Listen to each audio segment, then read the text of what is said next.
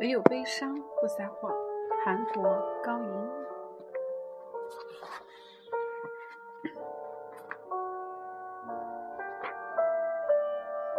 现在进行时的青春，高银的诗可以被抄袭，但是高银的生命却无法被剽窃。无论从左、中、右哪个角度来看，关于高银的意象谈，无一例外的都是前代未闻的突发事件。波汪不同于文坛上的土牛木马，它本身就是文化文化。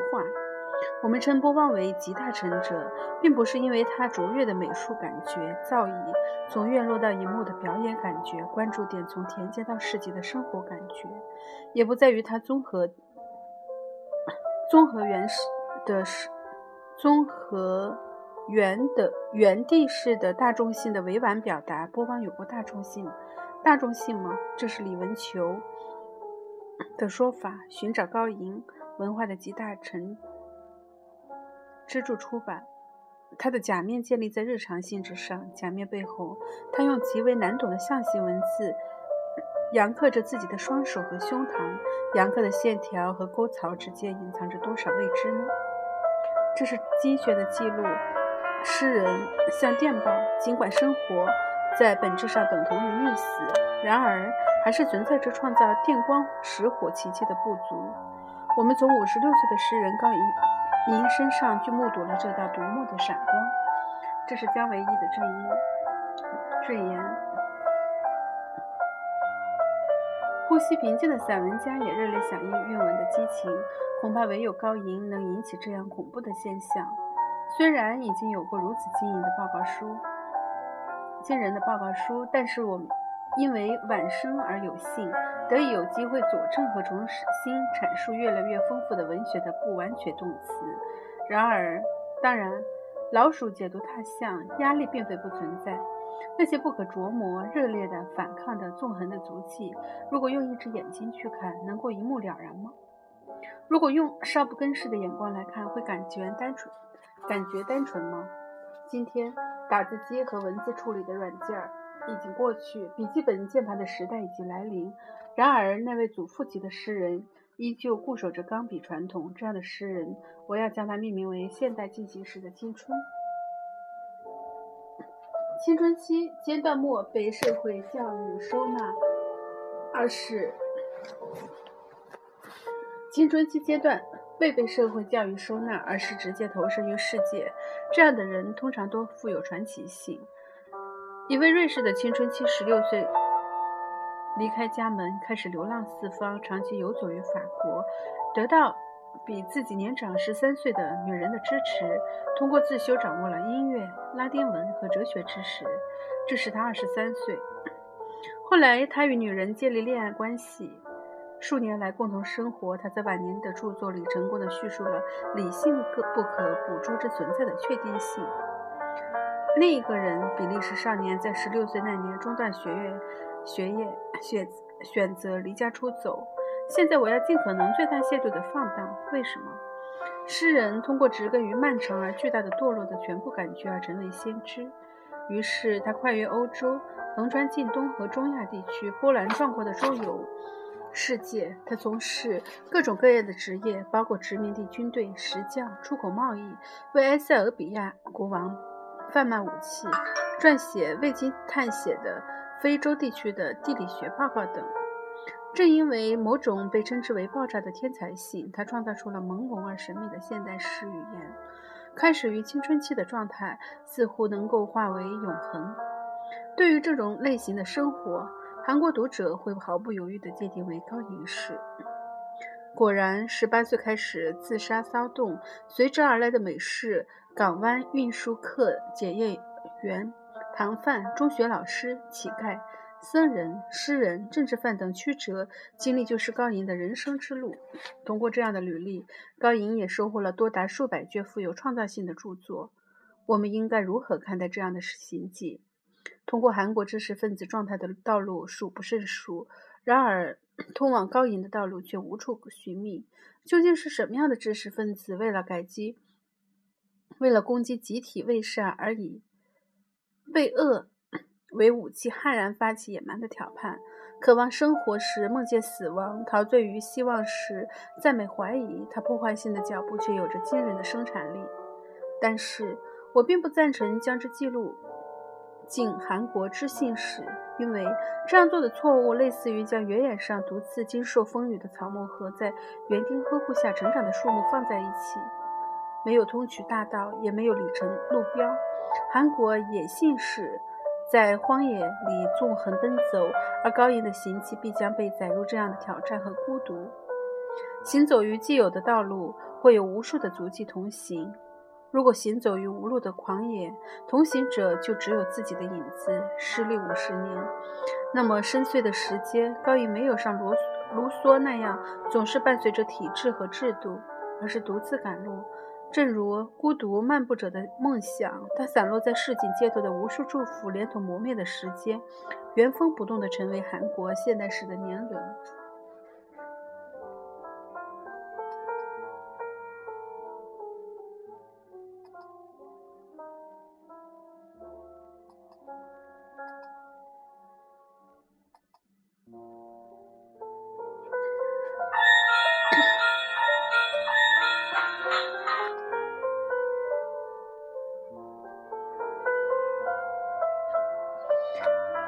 野性的命运，天才是在道路上留下犹如宝石般闪耀的错误，高银则高举着特有的错误。最有代表性的是无视语法，不断修正着分裂国家的各种命题的假面和虚名。为了宴请初中辍学的诗人，向来严格禁酒的首尔大学特别破例，甘愿放下无所不为的权威。谁赋予这位羞涩的饮酒？演讲者以无上的权力，使他在生命中的每个瞬间都能够选择真实而不是名分，选择挑战而不是顺应。这样的态度究竟是在何时何地何以产生的？至于高音的早期事迹，则像史前时代的故事一样渺茫。那时候。虽然尚未涉世的自然人高银是个天才，并且以状元的身份考入群山中学，但是他鲜艳的没有继承当时社会上的任何价值观。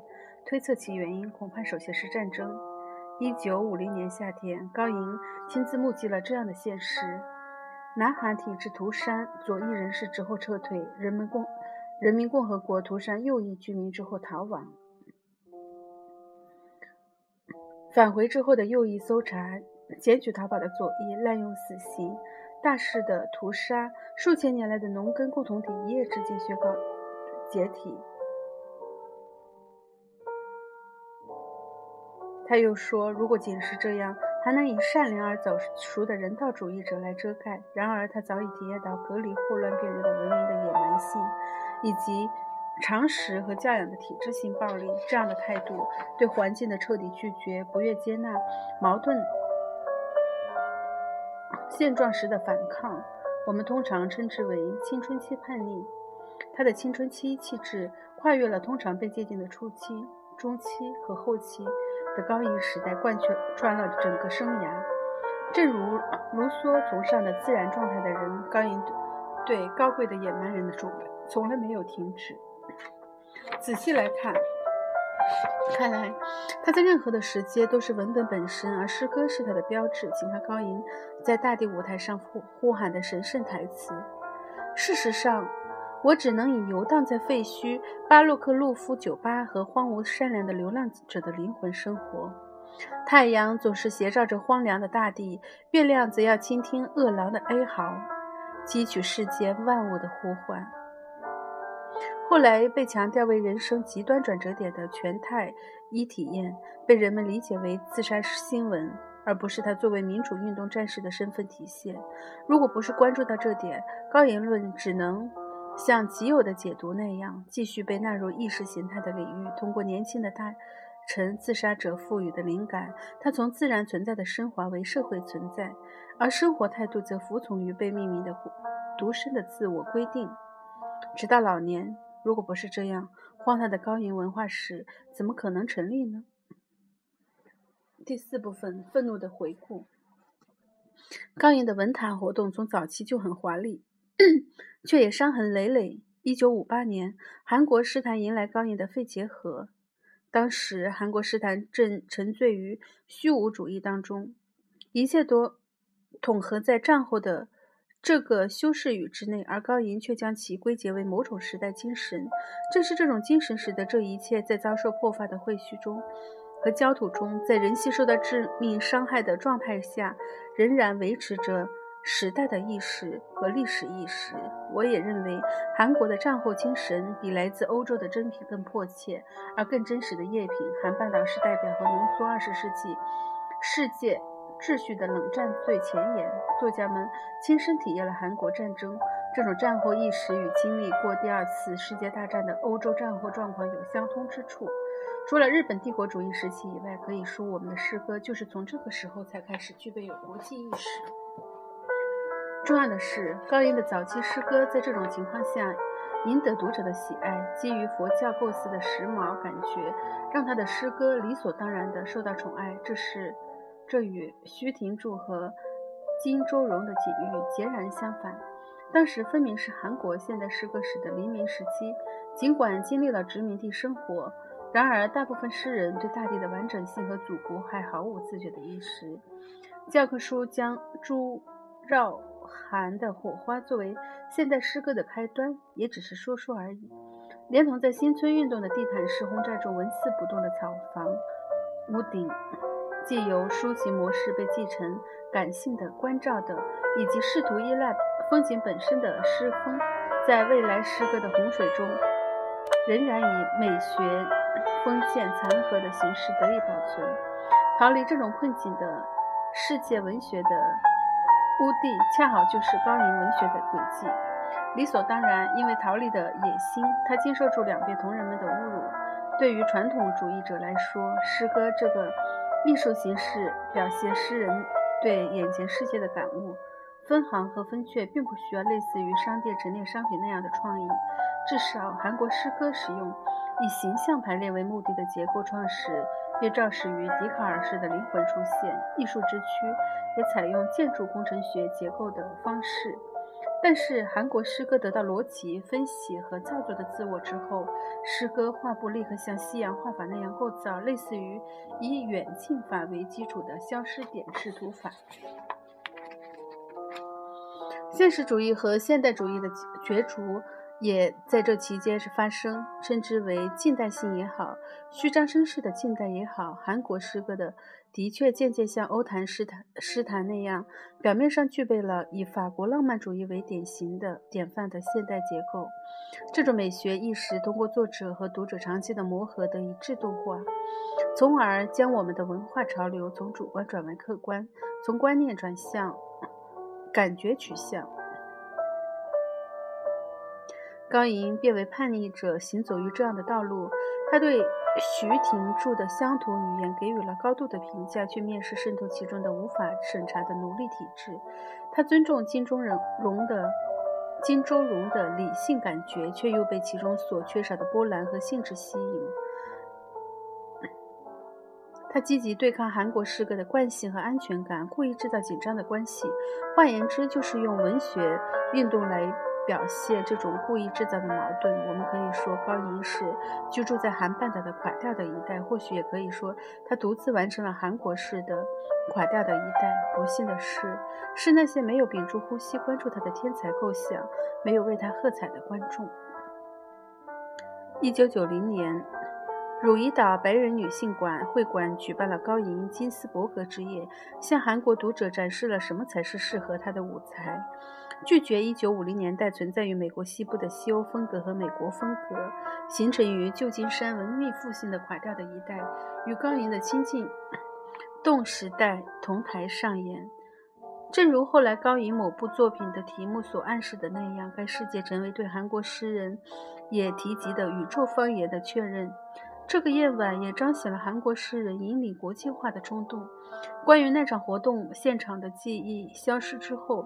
我还是会经常的想起高银和金斯伯格照合影的情景，将他们竖于相同轨道的纽带，也许类似于卢卢梭提供了给现代诗歌的营养。在胡格费里德里希现代诗的结构中，他说，他以超乎想象的激情主张的激情主张的绝对自我，导致了自己与社会之间的龟裂。这种归类的发生以他的人格病理学为前提，但是已经超越个人，明显的表现出一代人的历史经历的共通性。他坚信自我和世间之间必然不可和解，甚至可以确立忍受憎恶的原则，而不是成为规范。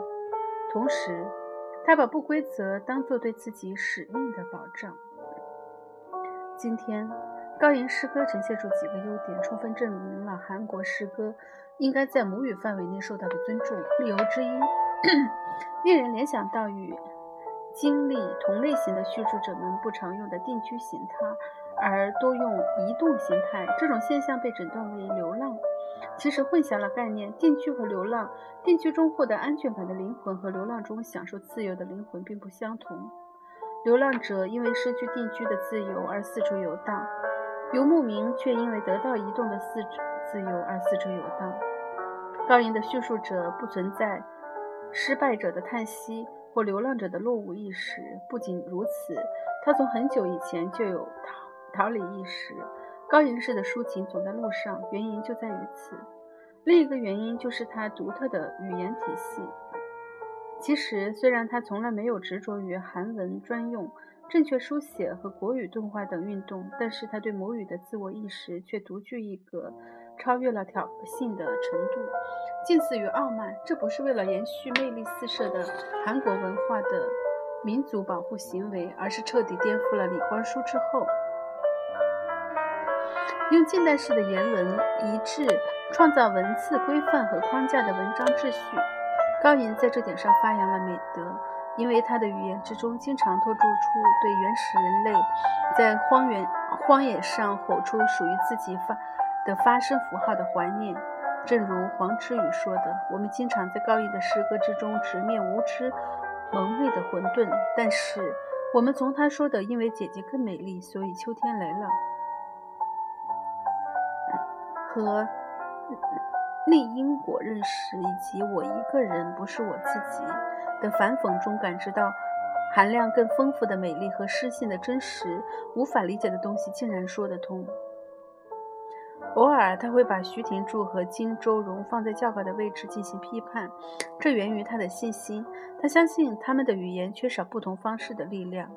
复活或者去白桦岭等绝唱不仅表现人生波澜和兴致，而且使诗歌成为承载破产、献身、疯狂。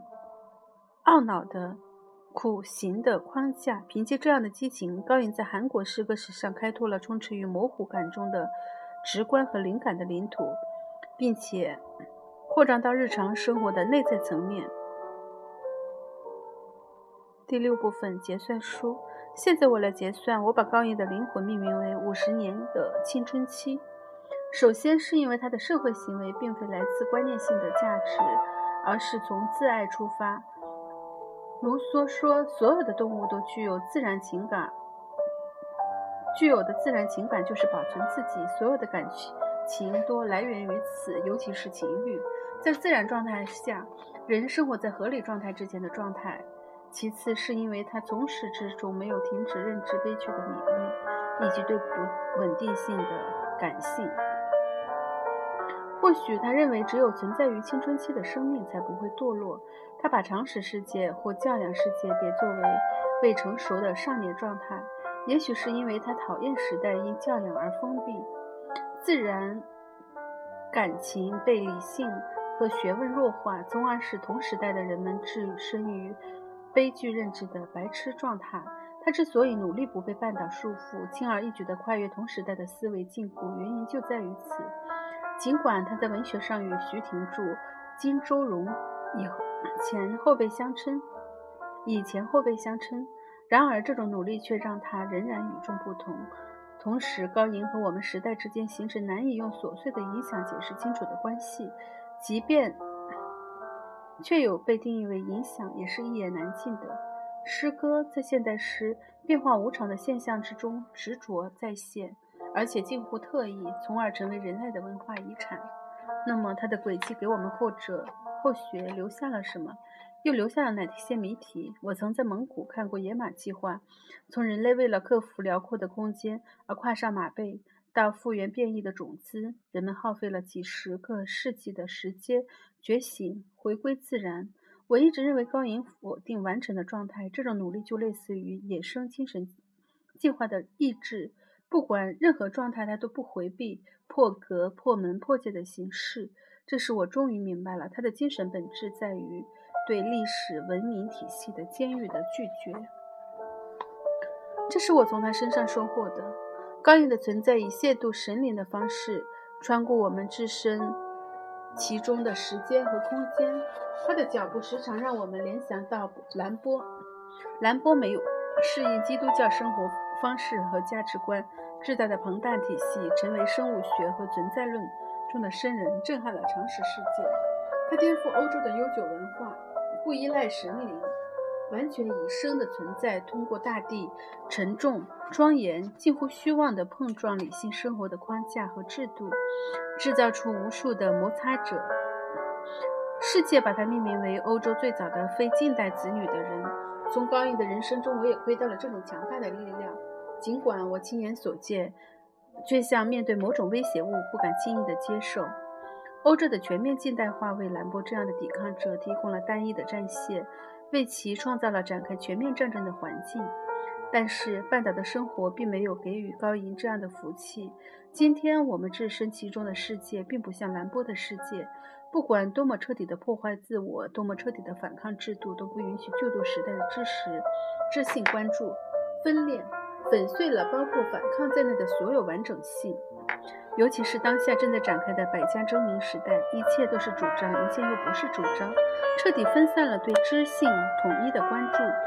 我甚至怀疑这种奇形会不会成为某种不诚实的虚荣，使那些因为无法维持单一文化制度规范而忍受破裂之痛的极度阴沉的常识人无法拥有梦想。遇到过庞大的事物，就会无法确认其实体。离得远了会错过呼吸，离得近了又会失去形体。我始终认为，人的羞涩来自于他对他人的尊重。必须借助酒精的力量才能登坛演讲的人，没有令人望而生畏的气韵。如果把金的劳动力布施给小鱼，布施给小鱼的不是道人，那么容量不大的头脑该有多么的混乱！我做青年委员长的时候，从来没有见过巨匠高银让后辈们帮忙拎包，或者让别人帮自己买烟。至于他默认这种私人仪式文化的仅仅，则非我能想象。那么他有没有得到青年们发自内心的尊敬呢？试图在诗中确认这些是愚蠢的行为，正如人在人的内在和外在不同，心与脸不同，存在和诗歌也可以在某种程度上分别存在。我也曾像为高银事态的受害者那样，认为自己执着的或许不是诗集复活的灵魂，而只是他的影子。因为在韩国社会，高银之路作为唤醒世界的社会性发言形式，已经进入了警告文学维系的危险境地，就仿佛自然资源面临枯竭的危机。现在的高银随时可以脱离韩韩国文坛，独自走向更远的世界。如果把这种做法理解为对国际声望的贪恋，那就过于狭隘了。不管是通过高银，还是通过黄兴，或者通过其他人，韩国文学都必须尽快出现于每天出入书店的地球村的读者面前。为了面向世界的自我实现扩张和深化，每个文学灵魂都要努力的奋斗。这不是，绝不是为了赢得世俗的影响力。目前，韩国文学正在过渡期的饥饿状态中忍受煎熬。